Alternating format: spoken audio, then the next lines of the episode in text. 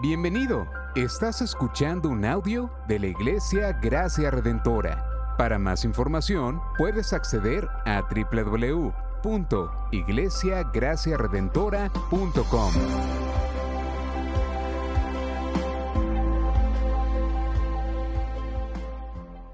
Así de pie, vamos entonces a darle lectura.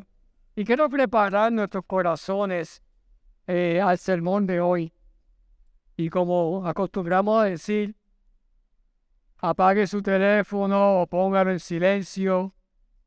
Este es el momento de, o ya ha sido el momento de ir al baño, tiene que ir al baño. A los padres, ocúpese con sus niños para que podamos nosotros como iglesia escuchar la palabra del Señor de hoy. Y vamos a estar predicando en Apocalipsis capítulo 13 del 1 al 18. Así que les pido que si tienen su Biblia con ustedes, me puedan seguir. Apocalipsis capítulo 13, de versículo 1 al 18.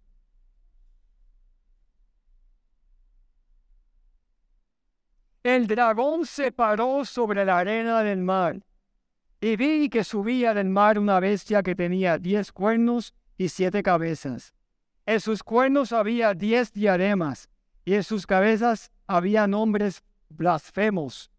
La bestia que vi era semejante a un leopardo.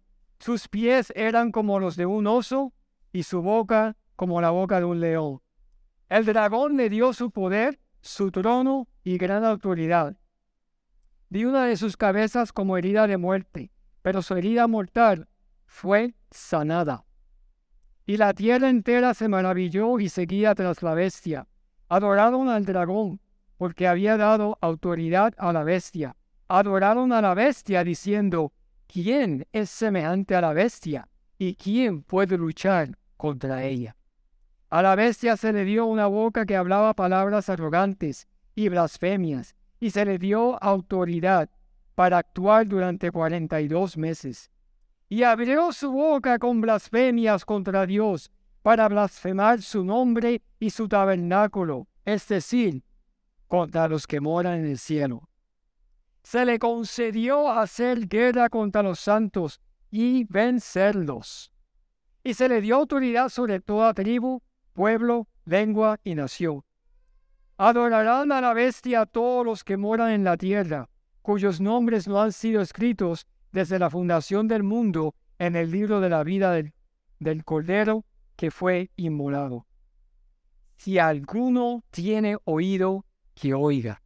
Si alguien es destinado a la cautividad, a la cautividad va. Si alguien ha de morir a espada, a espada ha de morir. Aquí está la perseverancia y la fe de los santos. Vi otra bestia que subía de la tierra. Tenía dos cuernos semejantes a los de un cordero y hablaba como un dragón.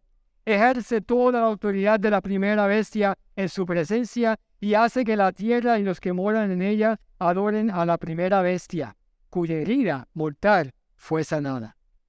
También hace grandes señales, de tal manera que aún hace descender fuego del cielo a la tierra en presencia de los hombres. Además, engaña a los que moran en la tierra a causa de las señales que se le concedió hacer en presencia de la bestia, diciendo a los moradores de la tierra que hagan una imagen de la bestia que tenía la herida de la espada y que ha vuelto a vivir. Se le concedió dar aliento a la imagen de la bestia, para que la imagen de la bestia también hablara y diera muerte a todos los que no adoran la imagen de la bestia y hace que todos pequeños y grandes, ricos y pobres, libres y esclavos, se les dé una marca en la mano derecha o en la frente, para que nadie pueda comprar ni vender sino el que tenga la marca, la cual es el nombre de la bestia o el número de su nombre. Aquí hay sabiduría. El que tiene entendimiento, que calcule el número de la bestia, porque el número es el de un hombre y su número es 666. Ayúdeme a orar, iglesia. Padre Celestial, aquí llegamos a un capítulo que ha sido sobreinterpretado por toda la historia de la, de la iglesia. Muchos escolares y no escolares han buscado el significado de quién es la bestia, quién es el anticristo y qué significa este número 666. Aquí venimos, Señor, ante ti. Y te pido, Señor, que este servidor pueda predicar tu palabra claramente y de acuerdo a tu voluntad. Y te pido, Señor, que nosotros abramos nuestros corazones a tu entendimiento, a recibir tu palabra hoy. Conocimiento, convicción, exhortación. Te pedimos esto, Señor, en el nombre de Jesús. Amén. Iglesia, puede sentarse.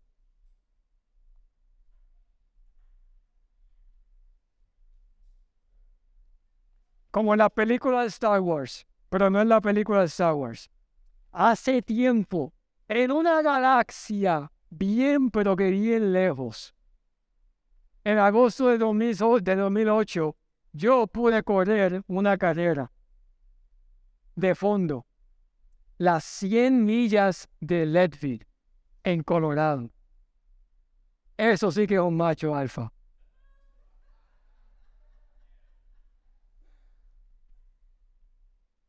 El punto es este. Esa carrera te daban 30 horas para completar. Y para ganarte una medalla y una hebilla que la tengo aquí, una hebilla de vaquero yo soy vaquero, así que yo no la uso. Y también un hobby que tenía tu nombre y el tiempo de llegada. En ese, en ese tiempo de la carrera hubo lluvia, nieve, granizo y mucho fango. Yo me sentía cansado, derrotado, con sueño, imagínate, 30 horas. El cuerpo se me hinchó y para colmo la corrí con una lesión en el tobillo izquierdo. No creía llegar a esas 30 horas, o antes de las 30 horas, hasta que, faltando tres millas, mis compañeros que marcaban el paso para mí, me recordaron que mi esposa Amor iba a estar en la meta esperándome. Al oír esto, yo levanté la cabeza y perseveré con firmeza y constancia hasta llegar a la meta. Y terminé con 29 horas y 52 minutos. 8 minutos de... ¿De más? Y tampoco fue el último. Ahora, la fotografía que van a ver aquí, esa es la fotografía a la meta. Ahí está amor. No estamos, no estamos bailando, ¿ok? Estoy yo hinchado, no podía moverme. Pero qué negocio el terminar y tener a mi esposa allí. Y el señor que están viendo ahí con, la, con el rifle, con la escopeta, es el mismo organizador que comenzó la carrera con un escopetazo y la iba a terminar en ocho minutos también. Así que tal, no pase esa fotografía, porque yo sé que pueden sacar muchos memes. El punto, el punto de esta historia, el punto de esta anécdota, no es correr 100 millas, sino que tenemos que correr y tener perspectiva a través de este capítulo 13. La esperanza de redención en Cristo es siempre segura y nos espera en la meta final y nos ayuda a perseverar en medio de sufrimientos y persecución. Ya en los pasados meses hemos cubierto la primera parte de este libro Apocalipsis, de los capítulos 1 al 11. El domingo pasado, Pastor Israel comenzó la segunda parte de este libro, con el capítulo 12. Desde el capítulo 12 al 14 se desarrolla el tema de la persecución del pueblo de Dios. Y esto ha aparecido anteriormente en los capítulos 3, capítulo 6, capítulo 7 y el 11. Pero el capítulo 12 que predicó el pastor Israel nos da una idea de la dinámica de la persecución del pueblo de Dios. Bajo el simbolismo del dragón que hace la guerra a la mujer y a sus hijos. Como dijo el pastor Israel y como sabemos de la palabra, el dragón es Satanás. Eso es claro. También la mujer representa el pueblo de Dios. Y el hijo es el Mesías. Pero más importante aquí es que el dragón ha descendido a la tierra y sabe que viene poco tiempo, como lo dice el capítulo 12, versículo 12. Este capítulo 13 continúa con el mismo tema, con el tema de la persecución de los santos por parte de las bestias energizadas por este dragón. Pero también incluye la exhortación a los santos a perseverar. En este capítulo hay dos visiones. La bestia que sube del mar es una visión y la otra visión es la bestia que sube de la tierra o del abismo. Y entre ellas, como si fuera un sándwich, está la exhortación a los santos a perseverar. Este capítulo contiene un trago amargo, pero también un trago bien dulce en la victoria que tenemos. En los versículos 1 al 8, tenemos la primera visión. Y si me siguen en, en su Biblia, podrán continuar conmigo. Tenemos a la bestia que sube del mar. Y esta bestia tiene diez cuernos con diademas y con nombres blasfemos sobre ellas y características animales compuestas, como en la visión de Daniel, en Daniel capítulo 7 al 9 y al 11. Juan aquí afirma que esta bestia tenía en cada cabeza un nombre blasfemo. Esta característica prominente se repite también en Apocalipsis 7 que lo cubriremos luego. La arrogancia y la blasfemia también caracteriza el pequeño cuerno de la cuarta bestia de Daniel en Daniel 7, 8, 11, 20 y 25. Y al rey deliberado en Daniel 11, 36. Muchas similares, muchos temas similares que eran, estaban presentes en la, en la historia de la iglesia primitiva. La audiencia que recibió esta carta conocía de estas profecías en Daniel. Juan alude a la visión de Daniel, pero la transforma, como quien dice, dando más detalles al significado de los cuernos de la bestia aquí en el capítulo 13.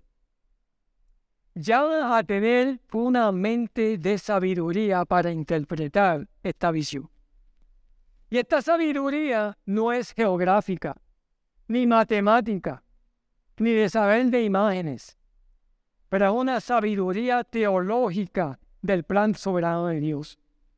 Para entender esta sabiduría requiere conocimiento y discernimiento de la palabra de Dios. No hay otro modo.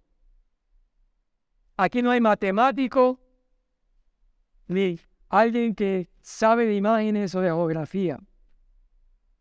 Esto requiere el conocimiento y discernimiento y discernimiento de la palabra de Dios. Vemos en el versículo 2 que la primera bestia está empoderada por el dragón y tiene una cabeza herida hasta la muerte, pero también es sanada en los versículos 3 y 4. La bestia ha recibido un golpe fatal por la cruz de Cristo, como vimos en el capítulo 12, versículo 11 el pasado domingo. Pero sin embargo, todavía tiene el tiempo y la capacidad de hacer la guerra contra los santos. Parece estar vivo y en pleno control de la escena, porque su herida como sanada le permite gastar blasfemias, blasfemias que aumentan con el tiempo.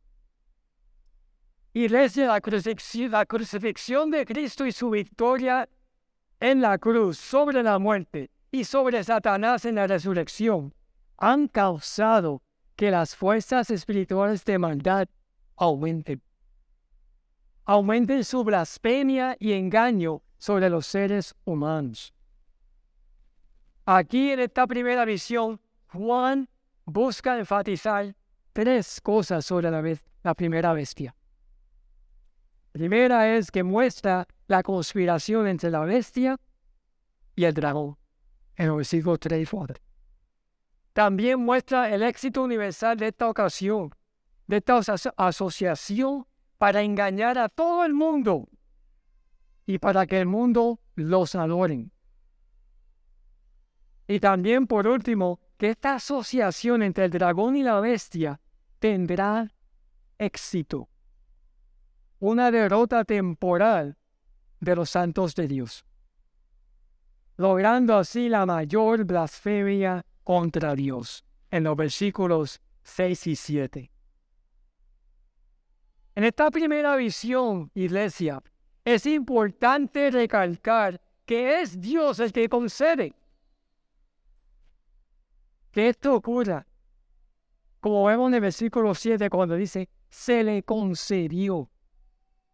También es importante recalcar que los que adoran a la bestia son aquellos cuyos nombres no han sido escritos desde la fundación del mundo en el libro de la vida del Cordero que fue inmolado, como leemos en el versículo 8. Luego de esta primera visión, tenemos, como quien dice, un interludio tenemos el versículo 9 y el 10. El punto central del capítulo es este versículo 10, enfatizado por el 9. Y lo leo de nuevo. Si alguno tiene oído, que oiga. Si alguien es destinado a la cautividad, a la cautividad va. Si alguien ha de morir, a espada, a espada ha de morir. Aquí está la perseverancia y la fe de los santos. El llamado es importante y requiere una atención que está marcada por esa frase. Si alguno tiene oído, que oiga. Atención. Y el llamado es a la perseverancia y a la fe de los santos. Esta perseverancia y esta fe es porque los fieles en Cristo están seguros de que su cautiverio y martirio están en la voluntad de Dios. Iglesia, tenemos que recordar que muchos en la iglesia primitiva, sufrieron cautiverio y muertes espantosas. Nosotros no debemos de estar sorprendidos a lo que hemos visto a través de la historia de la iglesia contra los santos y los enemigos de Dios. Tampoco debemos de sorprendernos si nosotros sufrimos persecuciones de esta magnitud hoy en día, como si no nos tocara a nosotros. Luego de este interludio de exhortación viene la segunda visión. La segunda visión se encuentra en el versículo 11 al 18 la bestia que sube de la tierra, o sea, del abismo, que es un asociado de la primera bestia y sirve como su profeta. Esta segunda bestia tenía dos cuernos semejantes a las de un cordero y hablaba como un dragón. La referencia a estos dos cuernos como un cordero se entiende como la imitación de la bestia con respecto al verdadero cordero. Esta segunda bestia ejerce toda la autoridad de la primera bestia en su presencia y hace que la tierra y los que moran en ella adoren a la primera bestia cuya herida mortal fue sanada, como vemos en el versículo 11 y 12. Esta bestia hace muchas señales que engañan a los moradores de la tierra y hace que los moradores de la tierra hagan una imagen de la bestia, de la primera bestia que sube del mar, que también cobra vida y blasfema, blasfema a Dios. Iglesia, este panorama no se ve muy bien. Está bien oscuro. Está bien fuerte. La segunda bestia blasfema a Dios y al pueblo de Dios durante 42 meses. Que hemos dicho que no estamos mirando a los meses o al número de meses o al año o a los años. Pero sabemos que es un tiempo definido, concedido por Dios. Finalmente, vemos y leemos que esta bestia marca a los perdidos con el número de su nombre.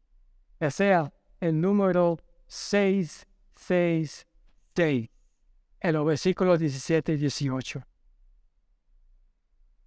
Y sé que tenemos preguntas y yo luché con este capítulo, así que le toca a usted ahora luchar.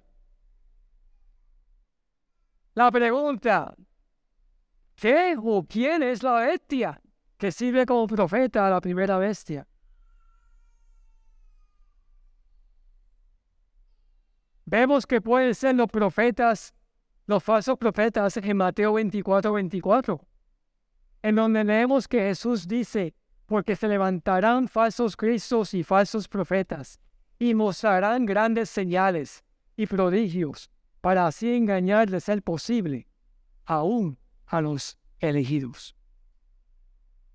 Puede ser también el impío sin ley, en segunda de Tesalonicenses capítulo 2, donde Pablo escribe, la venida del impío será conforme a la actividad de Satanás, con todo poder y señales, y prodigios mentirosos, y con todo engaño de iniquidad para los que se pierden.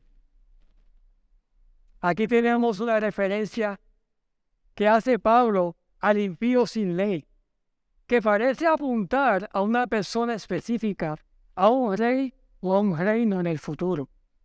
Pero también puede referirse a la representación de todos los prodigios mentirosos y blasfemos contra Dios. La bestia puede ser el anticristo en las cartas de Juan. Juan alude a que no es un anticristo, sino muchos. Leemos en 1 Juan 2.18, hijitos, es la primera hora.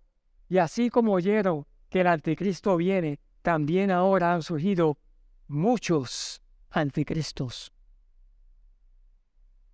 También en 2 Juan 7, pues muchos engañadores han salido al mundo que no confiesan que Jesucristo ha venido en carne. Ese es el engañador y el anticristo. El anticristo está presente en estos engañadores. O sea, el espíritu del anticristo, refiriéndose a más de una persona. Así como una bestia, el espíritu del anticristo está y estará en contra de lo que es, lo que representa y los que son de Cristo. Maldecirá engañará y mentirá. No, no promoverá el amor fraternal ni la justicia, sino que hará divisiones. Finalmente, en esta interpretación hay que considerar el tiempo de estas visiones y las varias interpretaciones de la bestia a través de la historia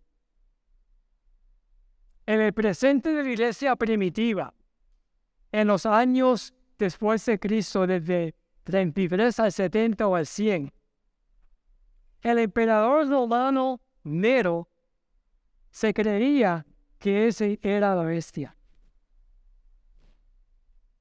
Claro, los sufrimientos que pasaron bajo él y otros emperadores indicaba eso a esta iglesia primitiva. Martín Lutero, Calvino, y otros reformadores creían que era el papado de la Iglesia Católica.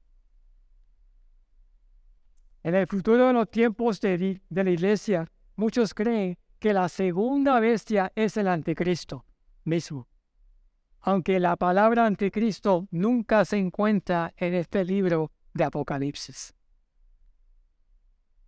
La posición de este capítulo y la posición que sostenemos es de que Apocalipsis incluye el presente tanto como el futuro en la historia de los tiempos de la iglesia. El dragón ha blasfemado, mintiendo y engañando desde los tiempos de antaño hasta la historia de la iglesia primitiva y a través de los últimos dos mil años. Esto no es nuevo. Los anticristos han sido muchos, como Juan escribió en sus epístolas. No solo una persona. Los anticristos hemos visto, pudieron ser los emperadores como Nero o el papado de la Iglesia Católica, pero también han habido muchos otros en la historia de la Iglesia, en el pasado, presente y en el futuro.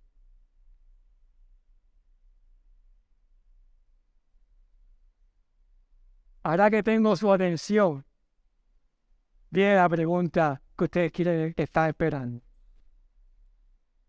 ¿Qué significa la marca de la bestia? ¿Qué significa ese número 666? Bueno, no sé si ustedes se acuerdan, bueno, creo que no se acuerdan, porque fue en el 1975. ¿Cuánto estaban vivos ese año? Ah, 11, un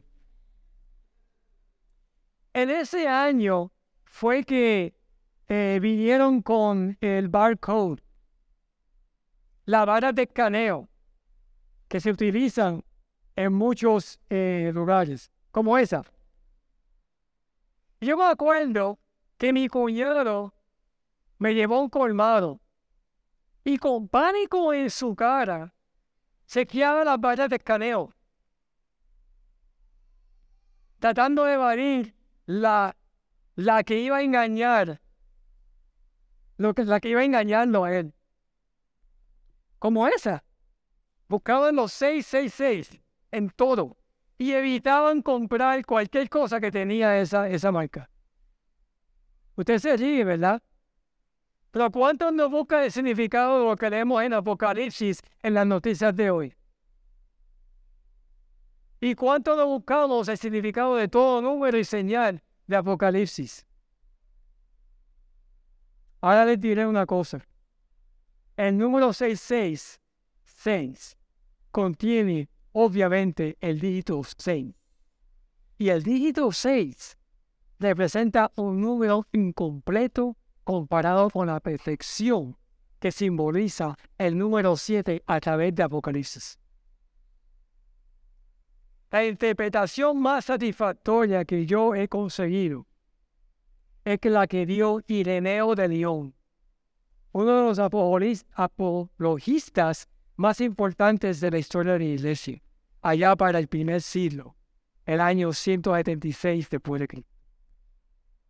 En la interpretación del número 666, se interpreta como un número simbólico que se refiere a la Trinidad impía del mal o la imitación imperfecta humana de Dios, en lugar de una cifra de un hombre.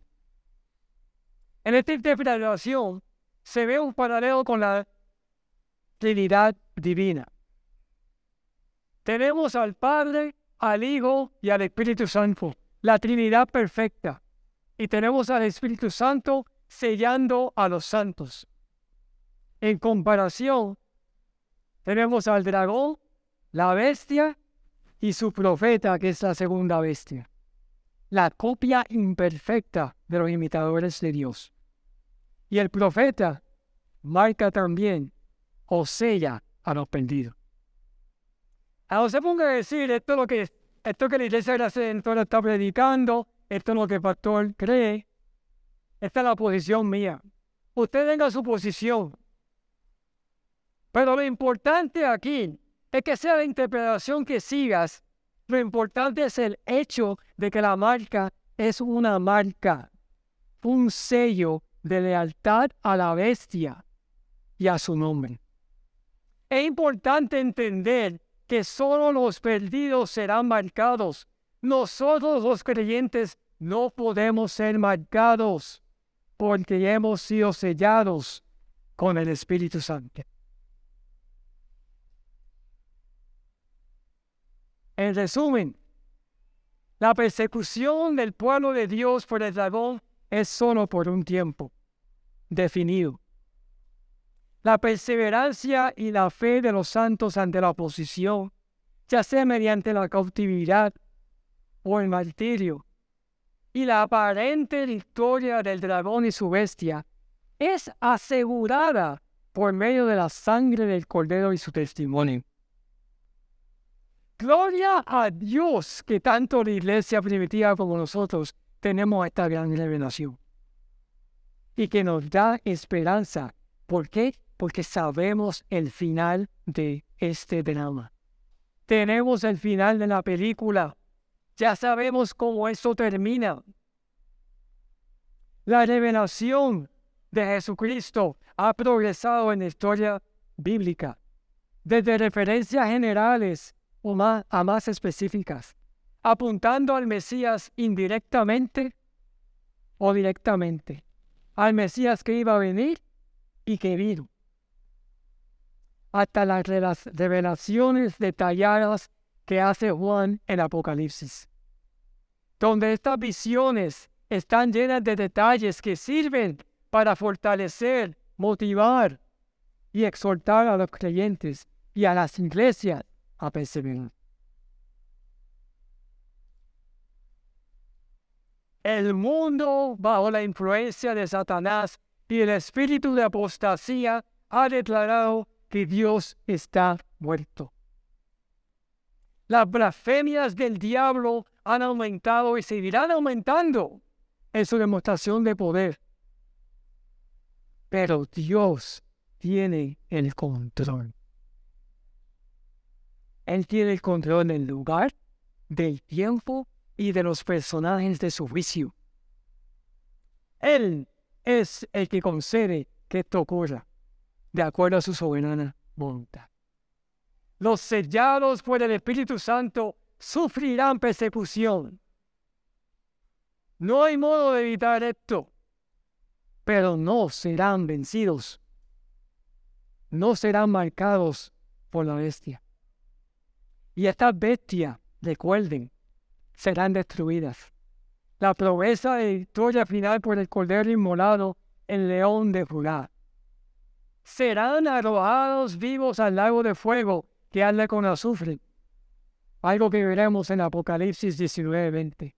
Y en referencia al impío sin ley, el Señor lo matará con el espíritu de su, de su boca y lo destruirá con el resplandor de su venida. En segunda de Tesalonicenses 2.8. Yo sé ustedes, pero esto es una tremenda imagen. Destrucción instantánea. No toma tiempo.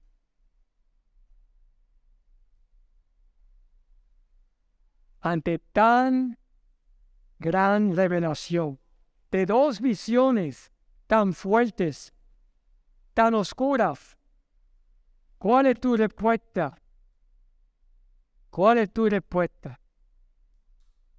O tu respuesta como no creyente ante tan advertencia de calamidad futura debe ser mucho temor Si tú no has depositado tu fe en Cristo, si no estás seguro, tú tienes que tener mucho temor. Pero también te digo que tienes aún tiempo. Dios es misericordioso, pero también justo en su plan de redención.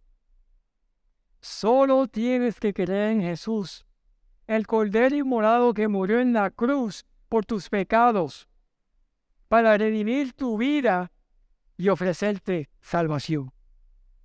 Cree en Él hoy.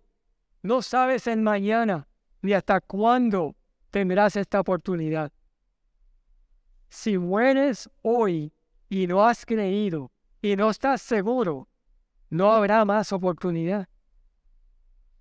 Porque está establecido que los seres humanos mueran una sola vez y después venga el juicio, como leemos en Hebreos 9:27. Sí, es una advertencia fuerte, porque el Evangelio tiene que tomarse en serio. Este juicio estas visiones ocurrirán. Pero tenemos tiempo. ¿Y, ¿Y cuál será nuestra respuesta como iglesia a los que creemos? Está claramente detallada en el versículo 13, 10.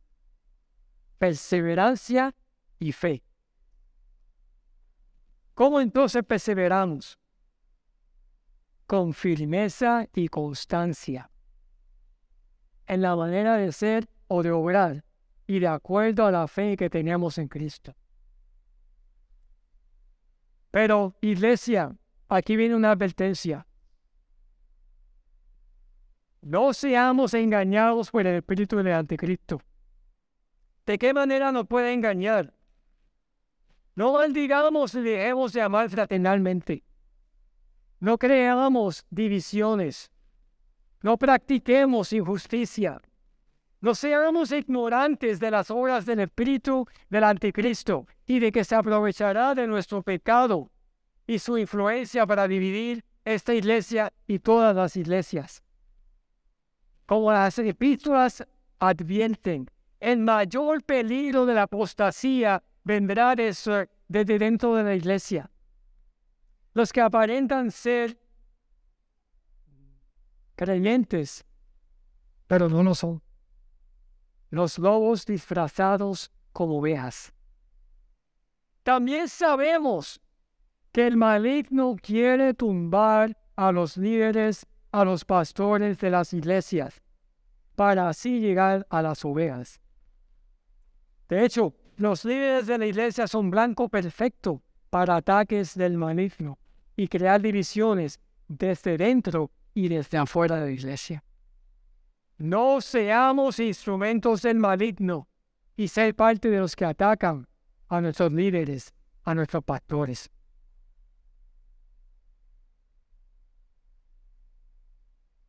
Mientras esperamos con constancia no, nos, no dejemos de dar testimonio del Cordero. No debemos tener esta actitud que dice, yo soy salvo y esto no me va a pasar a mí. Los creyentes somos sellados, sí, pero sufriremos por el testimonio de Jesucristo.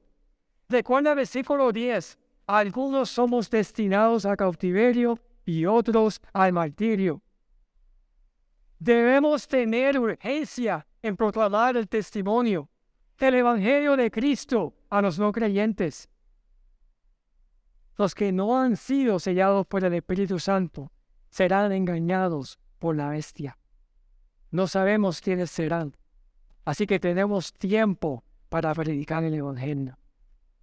Tengamos esto en mente cuando pensemos en los familiares que tenemos, en las amistades que tenemos, que todavía no creen. No nos enfoquemos en señales, en imágenes y en números que distraen nuestro empeño a evangelizar. A la vez que le pido al grupo de oración que venga al frente, yo quiero recordarles, por último, una frase que se utiliza mucho en Puerto Rico. No te quites. No te quites. Como en mi carrera de fondo, las 100 millas de Levin, donde me motivé a llegar a la meta, porque mi esposa Amor estaba allí esperándome. En nuestras vidas tenemos a alguien más grande y más importante en nuestra meta final el mismo Jesús que nos dice en Lucas 21, entonces verán al Hijo del Hombre que viene en una nube, con poder y gran gloria. Cuando estas cosas empiecen a suceder, levántense y alcen la cabeza, porque su cerca su redención. Iglesia, Aquí está la perseverancia y la fe de los santos. En medio del sufrimiento, alza la cabeza y recuerda que tu redención se acerca. Cristo está en la meta esperando. pon tu mirada en Él. Gracias por sintonizarnos. Puedes encontrarnos en las diferentes plataformas de redes sociales, como también visitarnos a www.iglesiagraciaredentora.com.